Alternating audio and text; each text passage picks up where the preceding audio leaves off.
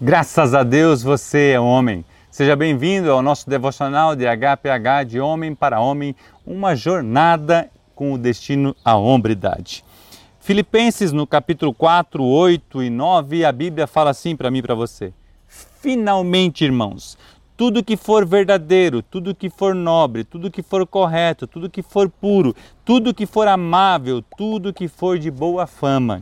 Se houver algo, algo de excelente ou digno de louvor, pensem nessas coisas. Tudo que vocês aprenderam, receberam, ouviram e viram em mim, ponham-na em prática e o Deus da paz estará com vocês. Será que estamos vivendo o que Paulo escreve em Filipenses? Será que estamos contemplando o bom nos outros ou até mesmo em nós mesmos? Nosso tema de hoje é os nossos pensamentos. Fica comigo e nós vamos conversar sobre isso.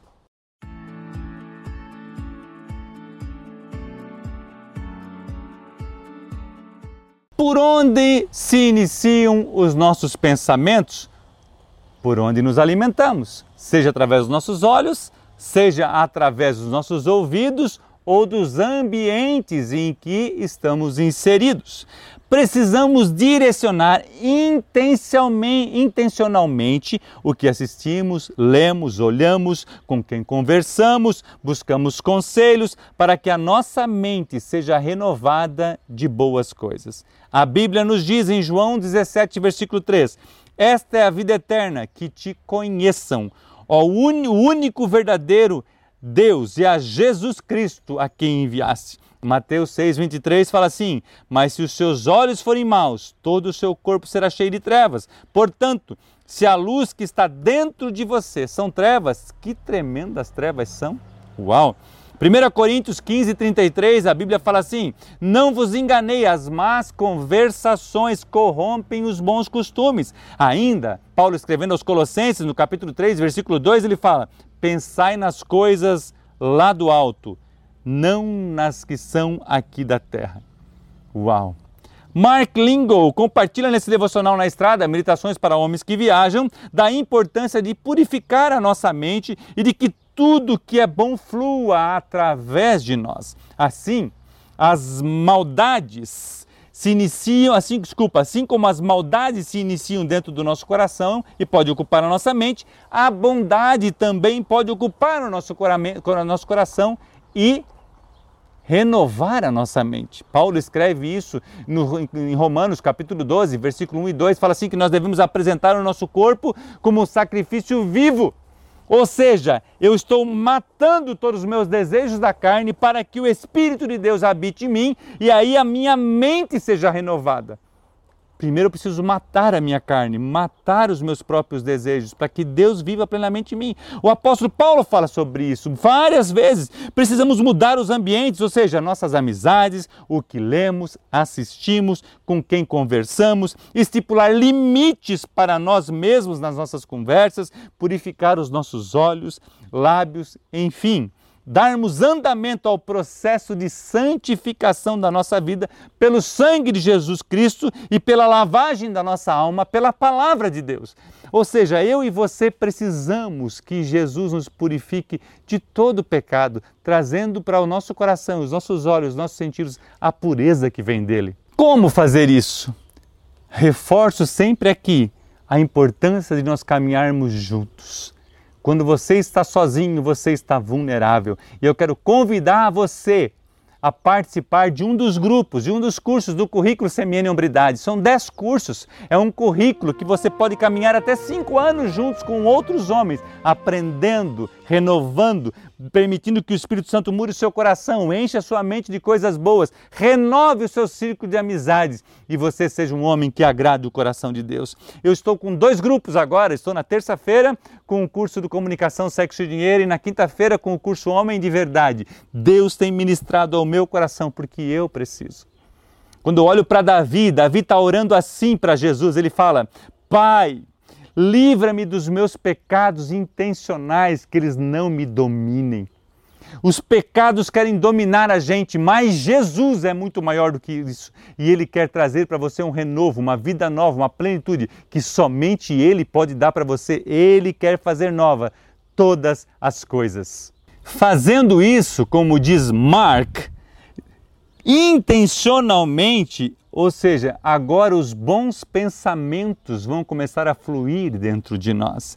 E quando alguém chegar perto de nós, eles serão abençoados pela presença de Deus, do Espírito de Deus que está na sua vida. Eu quero compartilhar um testemunho que eu ouvi de um amigo há muitos anos atrás.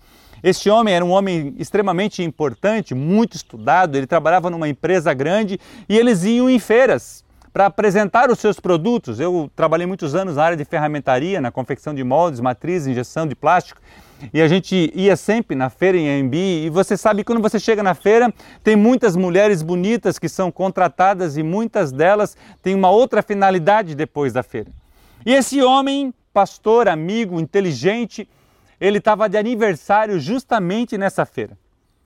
E aí os amigos, entre aspas, da empresa, as pessoas prepararam algo para ele. E aí quando ele chegou no hotel, depois da feira, cansado, descansou, tomou um banho e alguém bateu a porta.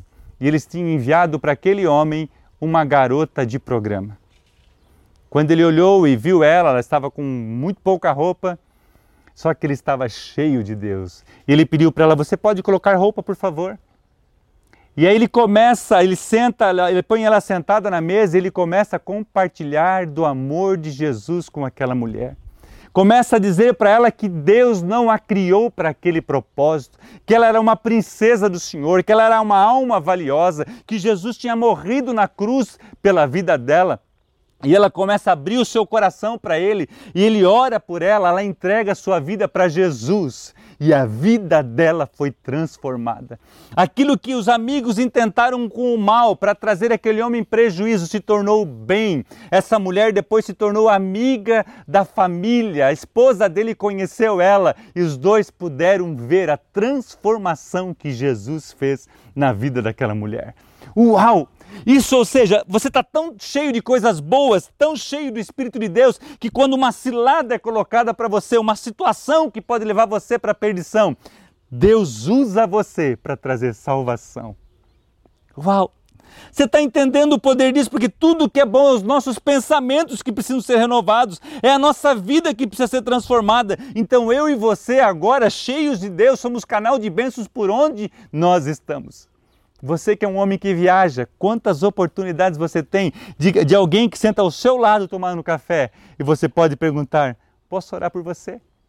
Aprendi isso com meu amigo, pastor Sérgio Furtado, lá de, do Rio de Janeiro. Um dia nós fomos para um restaurante e aí a pessoa foi nos servir e ele pediu: Posso orar por você? E ele orou para aquela pessoa e foi um momento tão gostoso. E eu perguntei para ele: Pastor, posso copiar? E desde então eu e a Gladys temos feito isso muitas vezes temos tido muitas experiências. Por quê? Porque Deus quer que nós compartilhamos aquilo que Ele tem feito em nossa vida. Deixe Jesus dominar seu coração, seus sentimentos, seus pensamentos e termine, como terminamos o texto que iniciamos. E Deus de, e a, Deus de paz estará com vocês. Uau! Deus te ama. Deus quer limpar o seu coração renovar a sua mente. Para isso, usa pessoas e estamos aqui à sua disposição. Por isso que eu sempre reforço a importância dos grupos pequenos, porque lá pode ser uma grande oportunidade de Deus ministrar o seu coração. E assim como aquela mulher foi ajudada por um homem cheio de Deus. Tem muitos homens cheios de Deus que querem ajudar você a ter uma vida plena com Deus. Graças a Deus que você está ouvindo esse devocional, porque eu creio que o Espírito Santo está falando no seu coração. Ele quer tirar você da escravidão e trazer para a liberdade. A Bíblia fala que se o Filho vos libertar, verdadeiramente sereis livres. Deus quer fazer de você um homem livre. Deus quer purificar a sua mente, o seu coração e a sua vida para a sua glória. Graças a Deus, você é homem. O nosso próximo devocional terá o tema Na alegria e na tristeza. Um grande abraço e que Deus te abençoe.